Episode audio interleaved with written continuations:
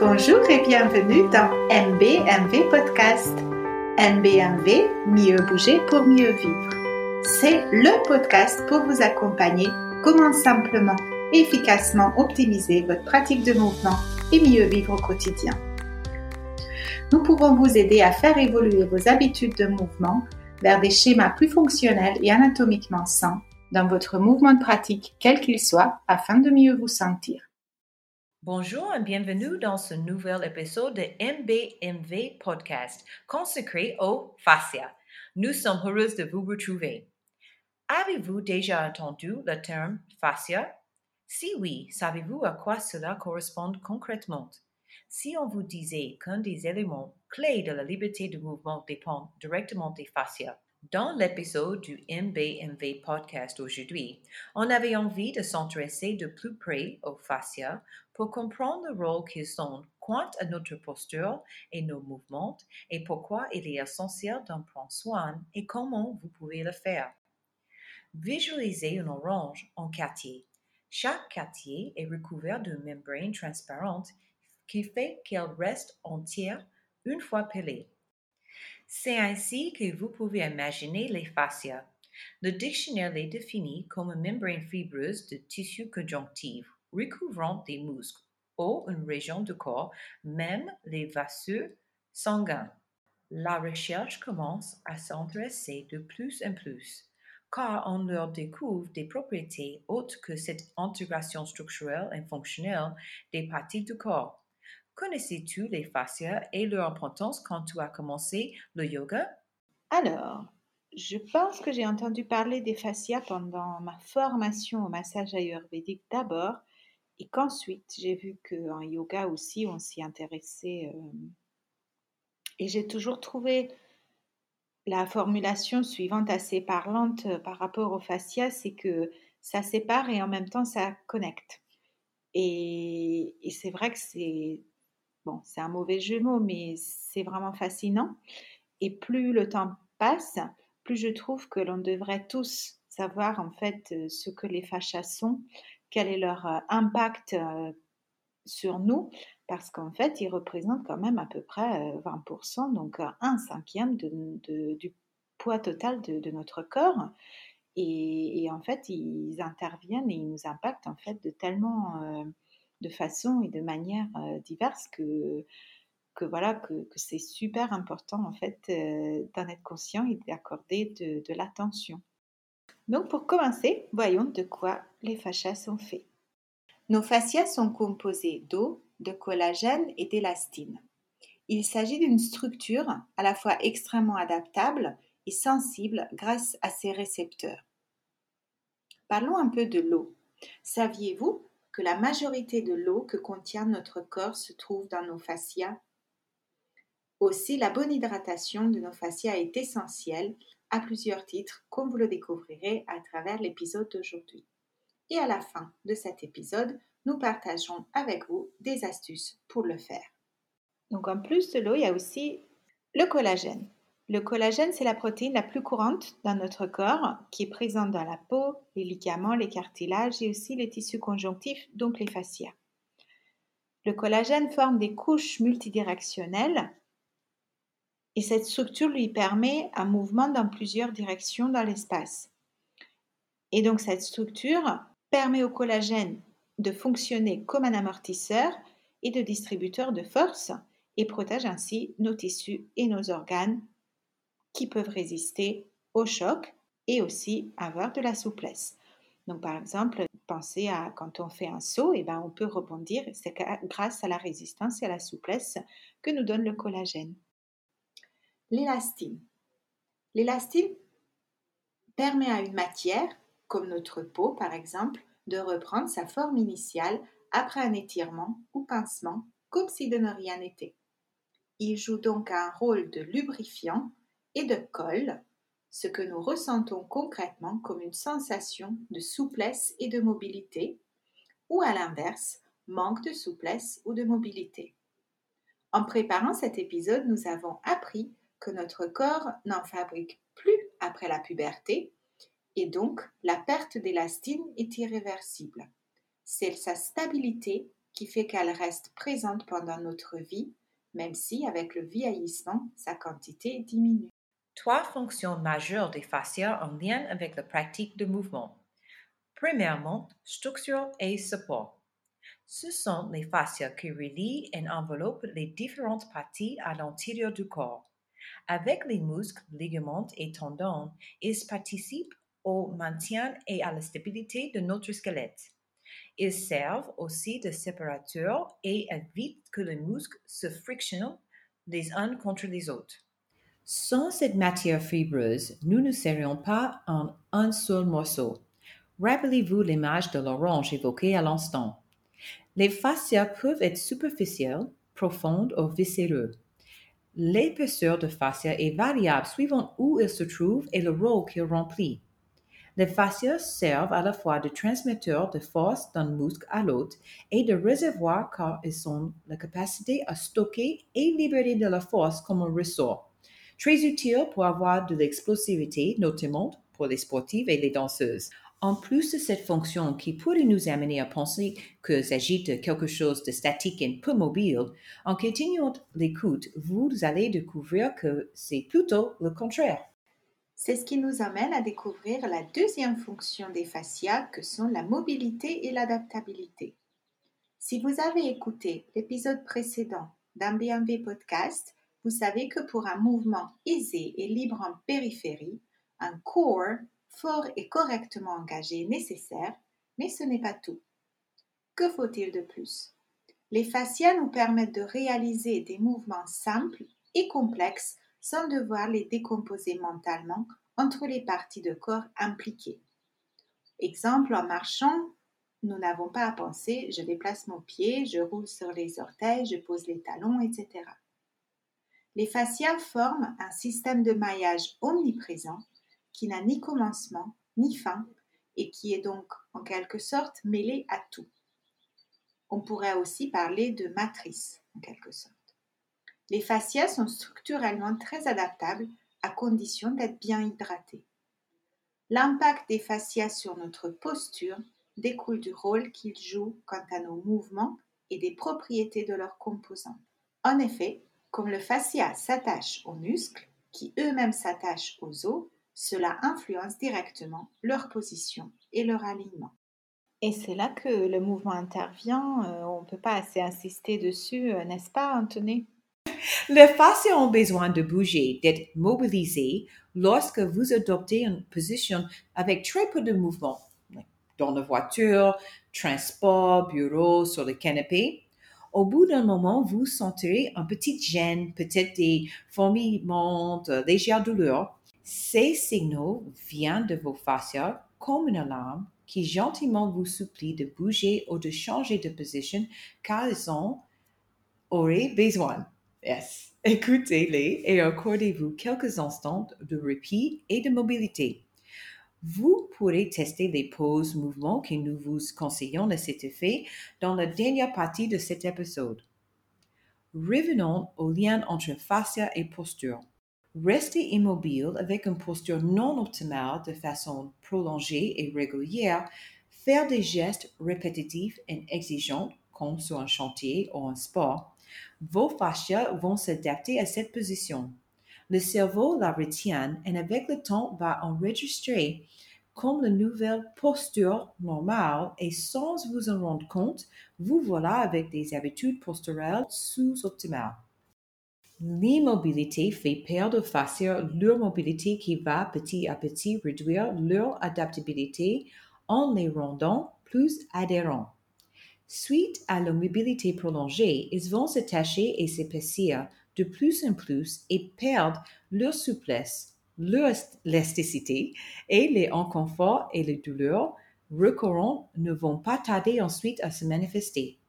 Pour les sportifs, si vous faites tout le temps la même chose sans faire attention à une mobilisation générale pour hydrater vos fascias, cela crée aussi sur le long terme des risques de blessure. Il est vivement recommandé de travailler dans les plans de mouvement et avec des charges différentes pour maximiser la souplesse et l'élasticité des fascias. Si vous avez manqué le précédent épisode de MBNV Podcast sur l'importance de la posture et le corps, nous vous invitons à les découvrir ou à les réécouter. Comme nous l'avons déjà mentionné, il y a une autre fonction super intéressante des fascias qui sont la communication et connexion. Sur cet aspect aussi, la recherche récente a fait beaucoup évoluer le regard sur les fascias. Ils sont presque considérés comme un organe de sens à part entière maintenant. On leur attribue un rôle important dans la proprioception, l'interoception et la nociception. Pas de panique, je vous donne la traduction. La proprioception notre capacité à comprendre comment on se situe dans l'espace. L'interoception est la manière dont nous percevons les besoins de notre corps en fonction de notre état psychique. En fait, c'est un peu notre ressenti sur le moment en particulier. Et enfin, la nociception, c'est ce qui fait que nous sentons la douleur. Il a été démontré que notre état physique et émotionnel ont une influence directe et importante sur la santé de nos fascias qui littéralement absorbent et de façon imagée tout notre vécu. Certaines études disent même qu'ils en ont une mémoire. La tension générée par le stress au quotidien affecte également la santé des fascias. Pensez à la sensation de contracture au niveau de la nuque et des épaules après une journée éreintante au travail. Idem en cas de trop de mouvement ou trop d'efforts, et dans le cas contraire, par le manque de mouvement aussi. On a choisi pour cet épisode de mentionner trois fascias en particulier de ce maillage omniprésent, car elles sont d'un point de vue mieux bouger, mieux vivre très importantes. Un des auteurs les plus reconnus en la matière, Tom Myers, a établi un système appelé lien myofascial et il explique qu'elles fonctionnent ensemble comme, une équipe et qu'il est nécessaire d'avoir une vision holistique et non segmentée. Le bon fonctionnement du système myofascial est nécessaire pour un bon équilibre du corps. En cas de diminution ou entrave à la fluidité de fascia, le corps va réagir et mettre en place des stratégies de compensation en vue de retour vers l'équilibre, ce qui peut mener à d'autres problèmes comme vous le verrez à l'instant. La bonne santé et fluidité de liens myofascial permettent une facilité à retrouver et maintenir un bon alignement postural et une meilleure capacité de résilience des schémas et des amplitudes de mouvement, une diminution des douleurs, une économie d'énergie quand debout ou en mouvement. Voilà donc les fascias dont il faut absolument prendre bon soin. Eh bien, le premier fascia dont il faut absolument prendre bon soin est le fascia thoracolombaire. Si vous avez ne serait-ce qu'une fois ressenti des tiraillements dans votre bas du dos, la bonne nouvelle est que vous savez exactement où ce fascia se situe. Le fascia thoracolumbaire est le plus grand fascia du corps et il est aussi très épais comparé à d'autres.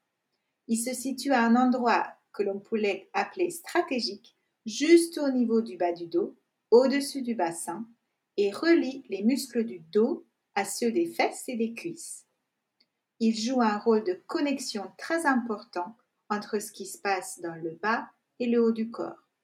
Il fournit un soutien important au bas du dos en collaboration avec le corps et notre respiration. Cette zone va être la première à envoyer des signaux d'alerte en cas de trop d'immobilité.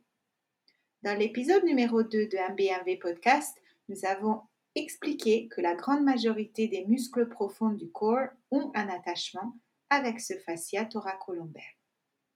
Son assouplissement et son maintien dans un état permettant la plus grande liberté de mouvement possible est donc nécessaire pour éviter les problèmes dans la zone du bas du dos. Le deuxième fascia dont on veut absolument vous parler aujourd'hui est la bande iliotibiale.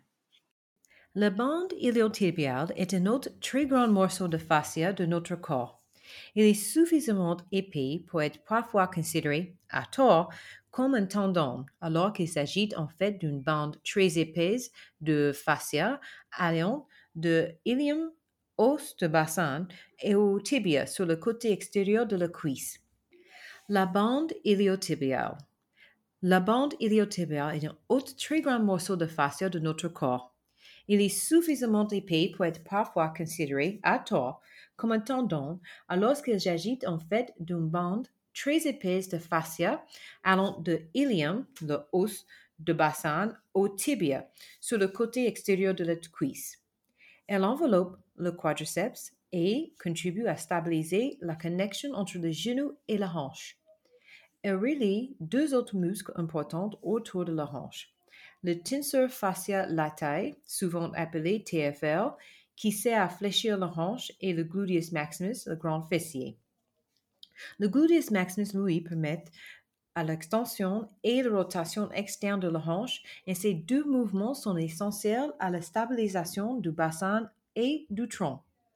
Contrairement à la croyance populaire, il n'est pas recommandé de rouler sur la bande IT pour soi-disant la détente pour plusieurs raisons. Cette bande est remplie de terminaisons nerveuses et cela peut être douloureux et ne pas apporter le soulagement recherché. De plus, ça peut dans certains cas aggraver l'inflammation, ce qui n'est pas souhaitable. Il faut également éviter de la surutiliser et de l'étirer excessivement, car cela peut entraîner des petites déchirures et des traumatismes au niveau de fascia qui peuvent causer des douleurs et ou des blessures. D'ailleurs, les coureurs, les cyclistes connaissent bien cette bande IT, car un cas d'inflammation ou douleur forte et persistante à l'extérieur du genou se fait ressentir. Cela peut aussi arriver si on y assiste trop souvent et trop longtemps avec les jambes croisées sans s'étirer. Ou encore, les chaussures non adaptées peuvent être un autre facteur déclencheur parmi d'autres. Quelle est donc la meilleure façon de l'étirer? C'est de faire des exercices réguliers qui aident à renforcer et assouplir les fessiers et le TFL, ce qui permet également d'éviter les blessures. La partie reset de Lit Yoga est un moyen particulièrement efficace et durable d'assouplir les tensions dans le TFL et la bandité, ainsi que de renforcer le fessier. Comment éviter l'irritation et l'inflammation qui s'ensuit? Faire attention à l'alignement de la hanche et du genou pendant la course et le vélo également. Utilisez vos abdominaux profonds, pardon, renforcez vos fessiers aussi. Dans toutes les pratiques, qu'il s'agisse de yoga, de course à pied, de triathlon, entre autres, trouvez un équilibre entre souplesse et force et vous aurez la clé pour une pratique durable et saine. Et enfin, le troisième fascia dont on voulait vous parler aujourd'hui est le fascia plantaire. Le fascia plantaire est une épaisse bande de tissu, aussi appelée aponévrose, va de la partie inférieure de l'os du talon et fait la liaison avec l'avant du pied. Il est essentiel à la marche, à la course et à l'élasticité du pied. Il sert aussi de support à l'arche du pied et joue un rôle important dans la stabilisation en position de, debout. En cas de perte de souplesse et de fluidité, une rigidité peut s'installer et faire peser plus de travail sur les hanches en guise de compensation, ce qui peut générer des douleurs dans le bas du dos. Sachez que le port des chaussures, en particulier des talons hauts, au secours, la sédentarité, la position debout prolongée avec une posture sous-optimale, ou bien l'excès soudain de mouvement après longue inactivité peuvent tous être des facteurs à l'origine des problèmes dans La santé des fascias, au-delà des bienfaits sur le plan physique déjà évoqués, est aussi importante pour le mental. Quand tout est libre et fluide dans le corps, la performance du cerveau s'améliore avec. Ces messages au corps seront plus clairs, nets et précis. Notre concentration, productivité et capacité décisionnelle deviennent meilleures. Et ça, c'est pas mal. ah oui, je suis complètement d'accord. Je ne sais pas pour toi, mais je ressens tellement la différence dans ma capacité de concentration. Euh, plus facile, plus efficace euh, après avoir bougé, euh, même si parfois ce n'est que 5-10 minutes. Hein. Après, quand on a le temps de faire des séances ou des sorties un peu plus longues, c'est voilà, c'est aussi super. Mais c'est clair que je me sens plus inspirée. Je me sens aussi plus apte à faire face à des tâches plus complexes ou plus difficiles. Donc euh, voilà, donc euh, voyons ce que nous pouvons faire au quotidien. Boire de l'eau tout au long de la journée et si on consomme d'autres boissons, s'assurer que l'on a un apport en eau suffisant.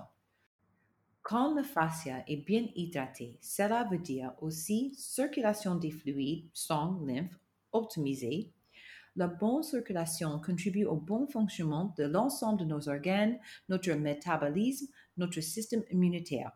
Prendre soin de ces fascias apporte des bénéfices plus généralisés. Une fois vous êtes assuré de la bonne hydratation de vos fascias, pensez aussi à bouger tout votre corps régulièrement.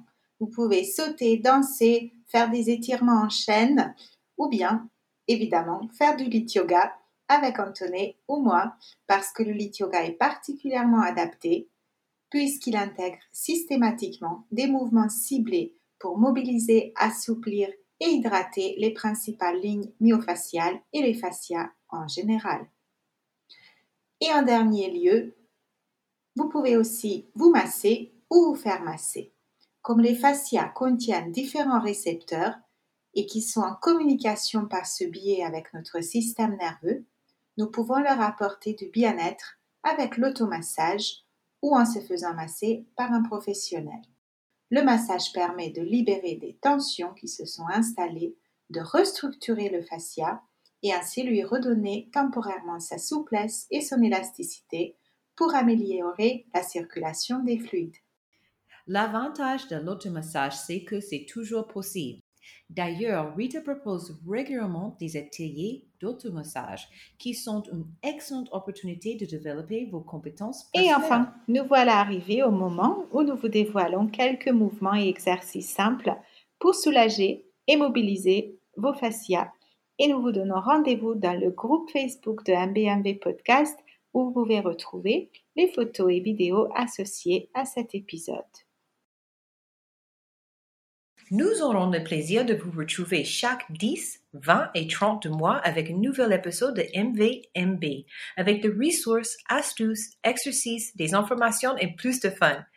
Vous pouvez suivre Rita sur Instagram at blissbubble.rita et moi, Anthony, sur Facebook Dancing Yogini Yoga et Danse.